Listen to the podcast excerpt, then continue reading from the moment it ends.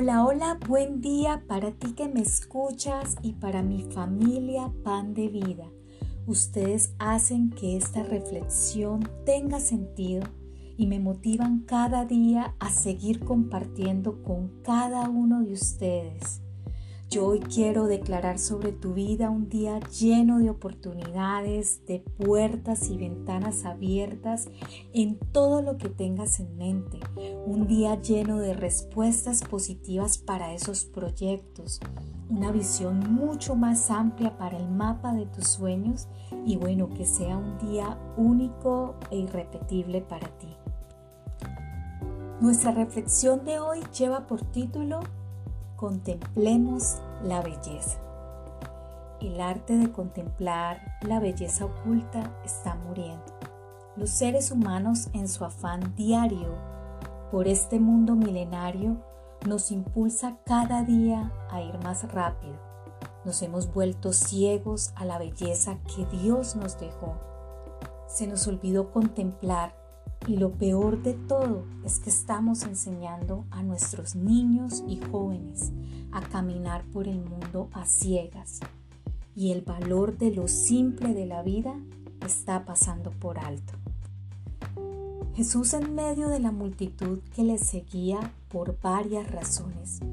Unos porque lo amaban, otros por aprender de él, otros por sacar provecho otros por hallar alguna debilidad para ser motivo de confrontación.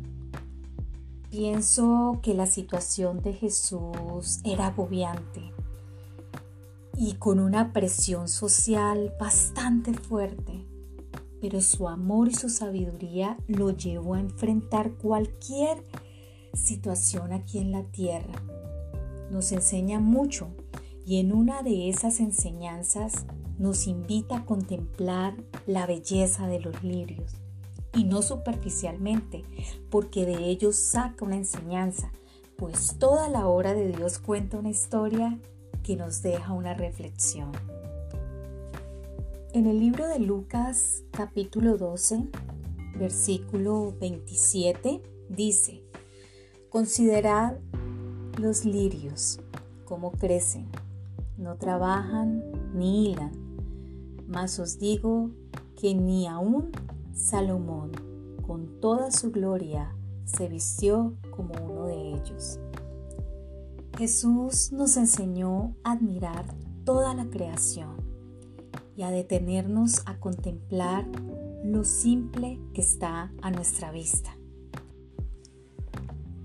En la vida he aprendido a hacer este tipo de pausas y el contemplar cada cosa y verlo como algo extraordinario, pienso que nos hace seres humanos más sabios, más felices, nos ayuda a liberarnos del estrés y a sentir la belleza de la creación como una fuente de energía.